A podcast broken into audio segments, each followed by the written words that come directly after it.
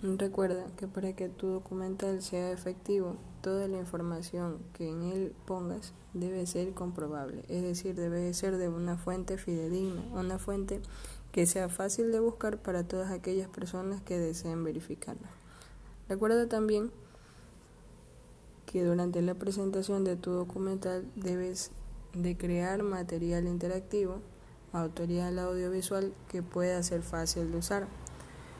para que así las personas puedan entender mejor toda la información que en la que está basada tu investigación.